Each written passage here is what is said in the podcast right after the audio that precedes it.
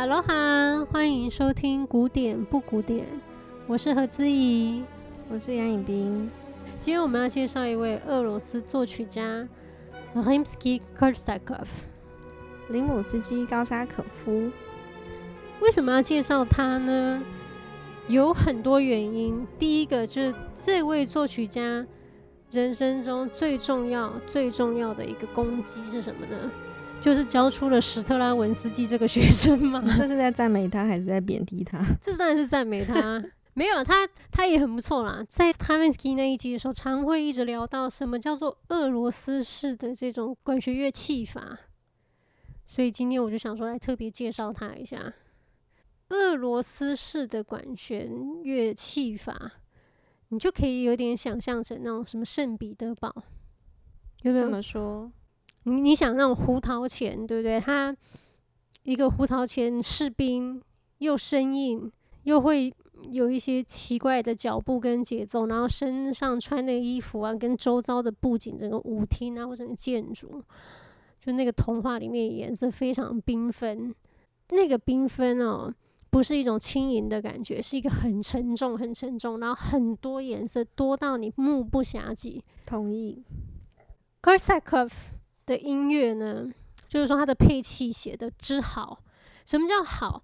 举例来说好了，有一些人穿衣服很高级，通常质料好，或是你的配色不要太花俏，那种大地色啊、白色啊、黑色啊、灰色。其实就会蛮高级的，可是对我来说，这不是最会穿衣服的人。那什么是最会穿衣服的人呢？我觉得很会穿衣服的人呢、就是他可以把五颜六色，什么东西都放在身上，不显土味，可是反而很协调，很有生命力。那就像是美国有一个阿嬷很会穿衣服啊，那什么 Iris Apfel，你知道吗？就戴一个粗框眼镜的一个奶奶。什么颜色或条纹点点，所有你可以想到最丰富的东西放在他身上，你都会觉得哇，好协和哦！就颜色跟颜色之间也不会打架。当然，他的个人风格可以驾驭这些东西，可是有一点是他已经经年累月的熟悉了颜色的特性。我觉得真的。会玩颜色的人，嗯，他可以把一些你认为是最冲突的颜色，调整成一个他们可以最容易相处的状态。Korsakov 他其实就也是是这样子，虽然听到他的乐曲颜色很灿烂、华丽、浓厚，但是他其实是充满细节的。如果调配不好的话，就会让人家觉得很多、很沉重。有时候我会觉得，俄罗斯的管弦乐就像你说的，他们故意想要用配色很大胆啊，特别的色彩鲜艳夺目，去掩饰他们的沉重。哦，对。但是你会觉得有点不搭嘎，为了鲜明而鲜明，那你可以感觉它背后是很重的。哦，这也是一种俄罗斯的特色。对对对，有一点黑色幽默的感觉，可是是很重的黑色幽默，你几乎笑不出来的那一种。对，但是林姆斯基不会让我特别觉得他很多，你会感觉到丰富，但不会特别意识到说很刻意嘛。嗯，想要去掩饰他的沉重，他反而不会有这种感觉。嗯嗯嗯。今天要介绍 Korsakov 的《天方夜谭》一千零一夜，我自己。小时候呢，最爱的故事就是《一千零一夜》。我对任何那种阿拉伯文化非常感兴趣。那我们小时候听到那种什么什么《阿里巴巴与四十大盗》啊，什么很酷什么的，其实它都不在原版的《一千零一夜》里面，它是额外独立出去的故事，但是它被一个法国的一个编书家放进《一千零一夜》。反正我对这个故事实在非常着迷。其实 Scheherazade 呢，就是你可以把它想成是女主角的名字，它其实就是女主角的名字。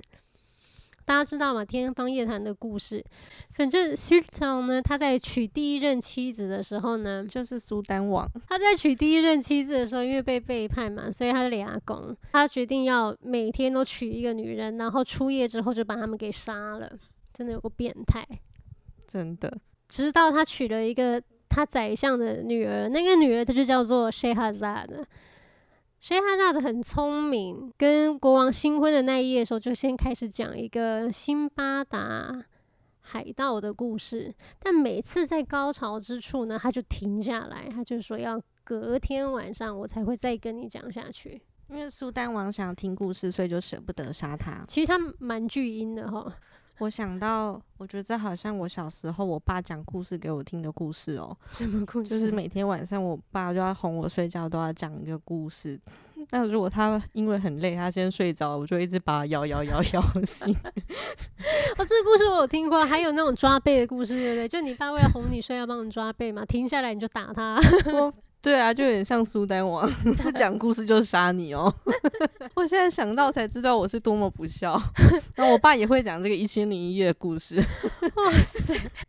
我不会打他，我只是如果我爸帮我抓背或是讲故事讲到一半，通常都是很成年老掉牙的故事，听一百遍了。不过我还是可以听，对，因为我是为了好睡。讲一讲，他就会先睡着，可是我精力旺盛，我就把他摇醒，说：“爸爸，爸爸，爸爸，爸爸，刚刚讲到那里。”我爸说：“好好好好。”然后就继续讲。哇塞，我觉得爸妈真不是人当的，可怜的爸爸。这一集送给他。反正最后去动就爱上 Shehrazad 然后就有一个 happy ending。那我们来听听看开头。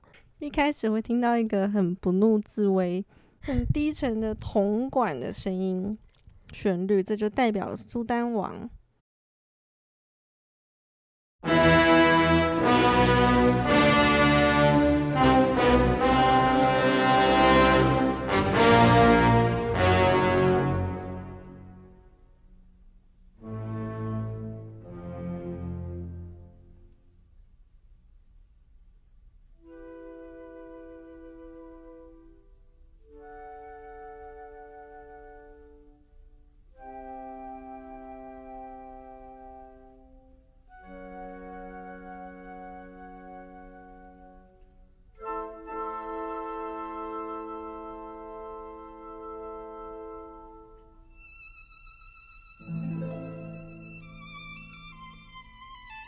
小提琴的高音旋律呢，就是 Shehrazad 的，就是感觉很纤细飘渺的女主角，有一种神秘啊、东方、婉转的一个一个声音。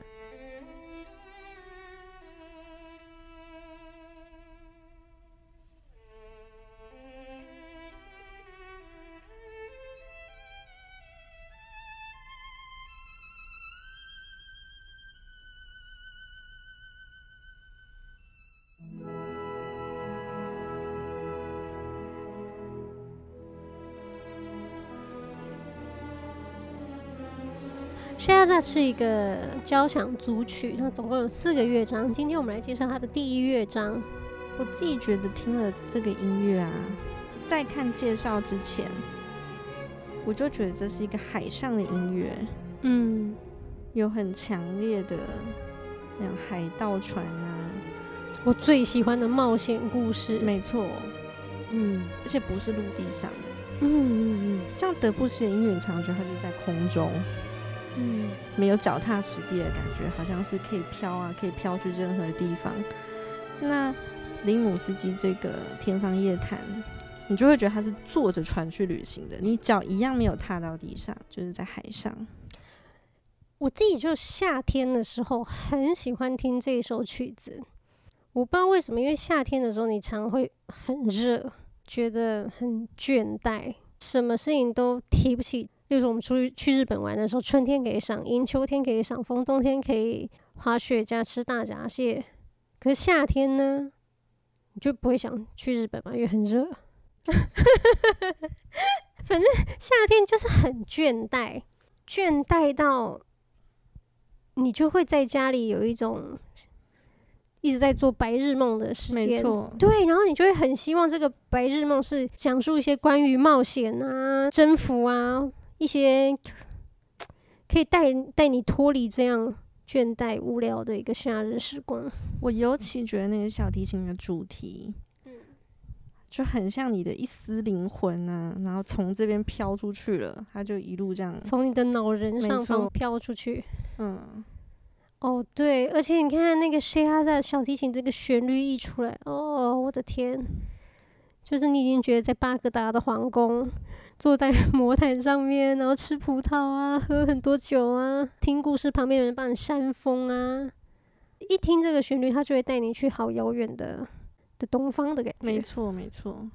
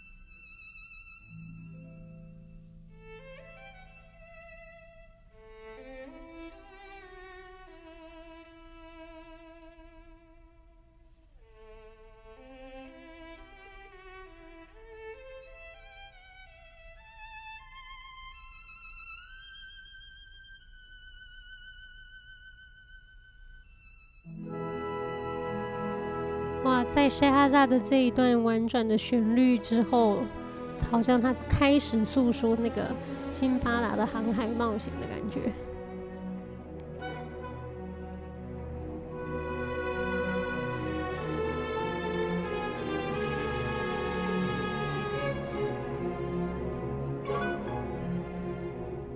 虽然我们的开头把林姆斯基介绍的。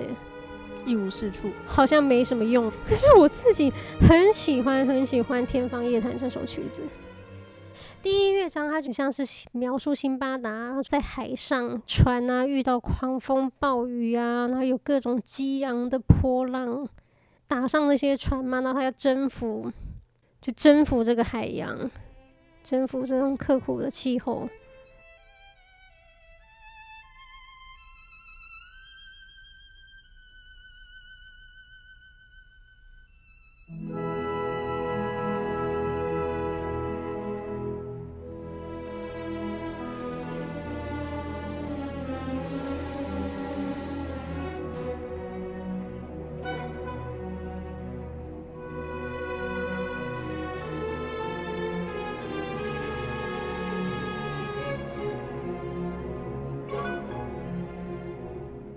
段其实也用了苏丹王的主题，但变得比较柔和。你不觉得他好像苏丹王开始听故事吗？而且我也觉得那个低音的一些提琴啊，跟铜管哒哒当哒哒当这种，好像那个船呐、啊、要驶去大海里啊，那船身左摇没错没错这样。对，就是那个低音提琴就很像是深不见底的海洋。你不知道它有多深。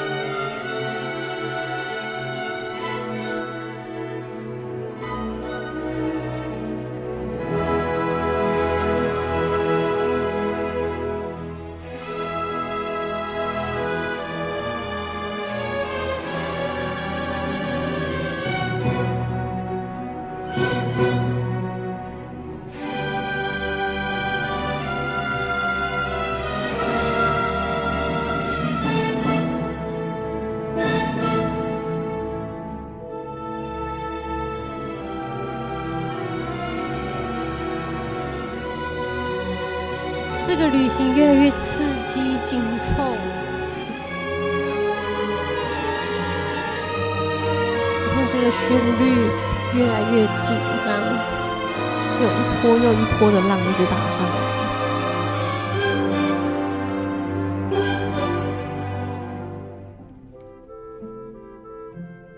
那这一段呢是 Calm at Sea。这里木管呢，单簧管，然后跟长笛，有点像是风平浪静的海洋，给你一种平静、稳定、轻盈的感觉。海浪还是上上下下的打着，但是你感觉它已经无法对你造成什么威胁了，一切已经平静下来了。嗯，就好像暴风雨后的平静，暴风雨过后的天总是特别的蓝跟晴朗。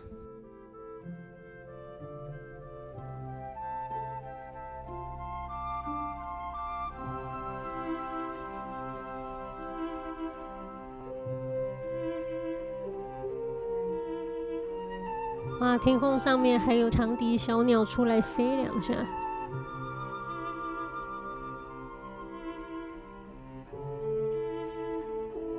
还有大象，远方的号角。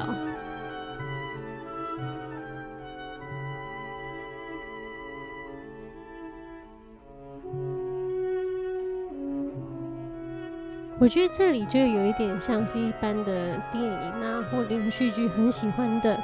三段故事线同时进行的感觉，三段或两段。什么是三段故事线？例如说，一刚开始的时候，他就是他用木管的乐器嘛，像单簧管啊，跟长笛，营造一种风平浪静，好像暴风雨过后的一种平静舒朗。可是呢，同时又有一个你的大象，或者是我远方的号角出来，他告诉你，他说：“哎。”有一个神秘的声音在呼喊你，就是一个远景。但第三条线呢，就有点是那个低音的提琴，哒哒哒哒哒哒。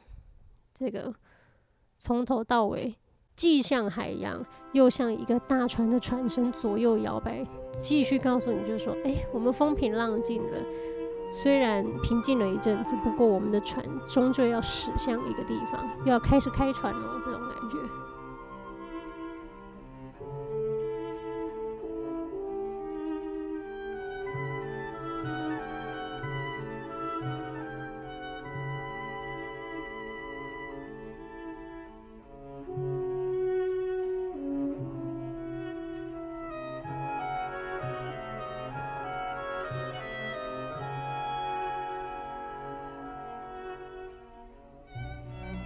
谢哈萨的开始说故事喽。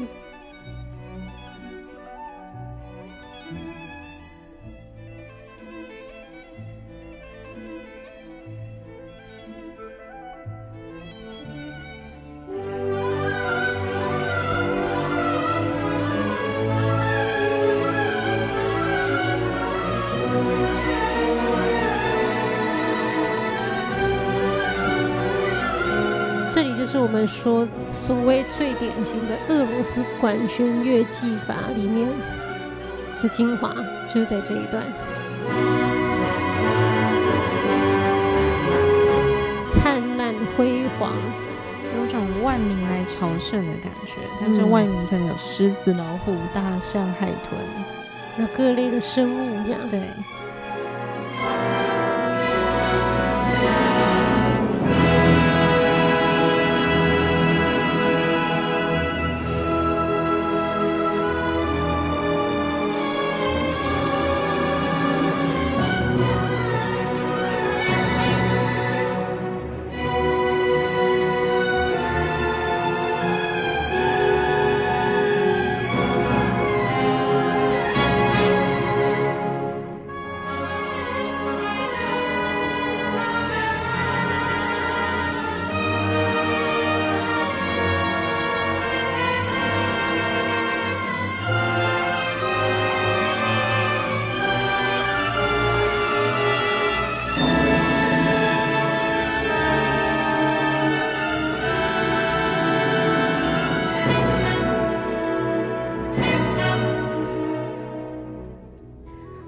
这一段是 Sea Birds，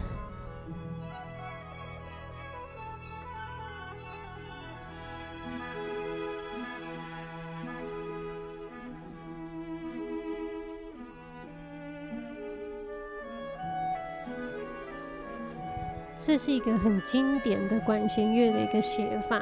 例如说，这一段的旋律乐器是大提琴，大提琴有一段独奏。乐团派谁来协奏呢？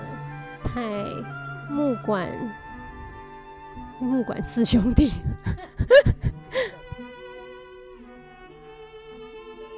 我觉得那个单簧管的咚嘟嘟嘟嘟嘟咚，真很像小鸟在叫，很轻盈。为什么你说这是一个很标准的管弦乐配置？管弦乐很喜欢用这一套，就是让木管四兄弟，长笛、单簧管、双簧管、巴松，对，这四兄弟去跟一个独奏旋律一起轮唱。例如说单音独奏，然后配单簧管跟他对话。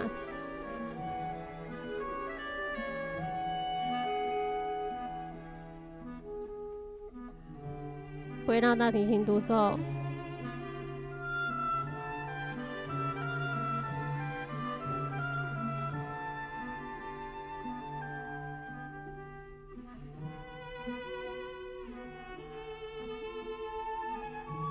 配长笛跟他对话，这是一个很常用的一个技法。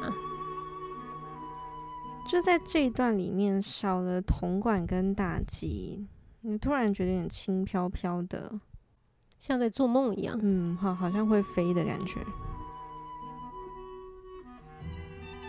谁哈扎的又出现了。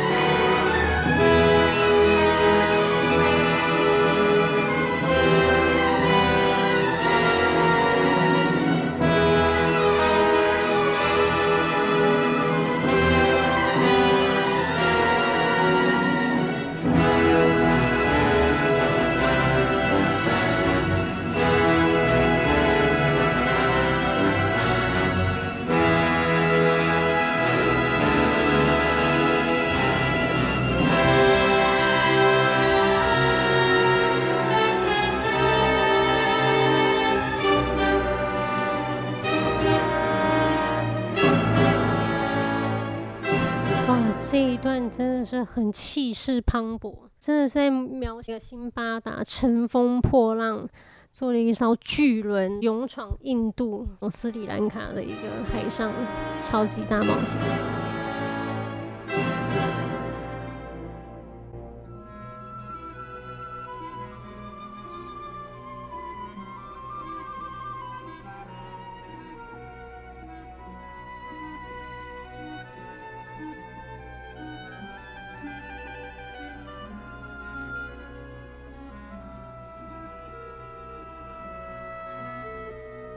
我觉得这首曲子真的很有在海洋上的一种韵律感，那是一个没有这种经历的人不可能写得出来的曲子。这首曲子真的把海的所有样貌的那种韵律。因为里姆斯基高萨可夫这个人，他本来是要当海军的。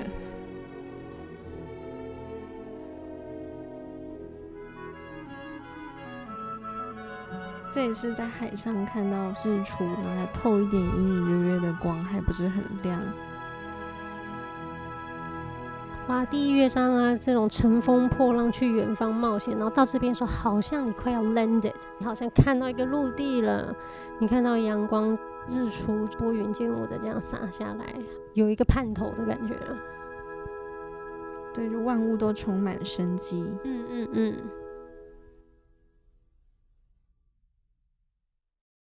哦，最近航海股市非常的热，各种船运的名字都是天天在新闻上面跑出来。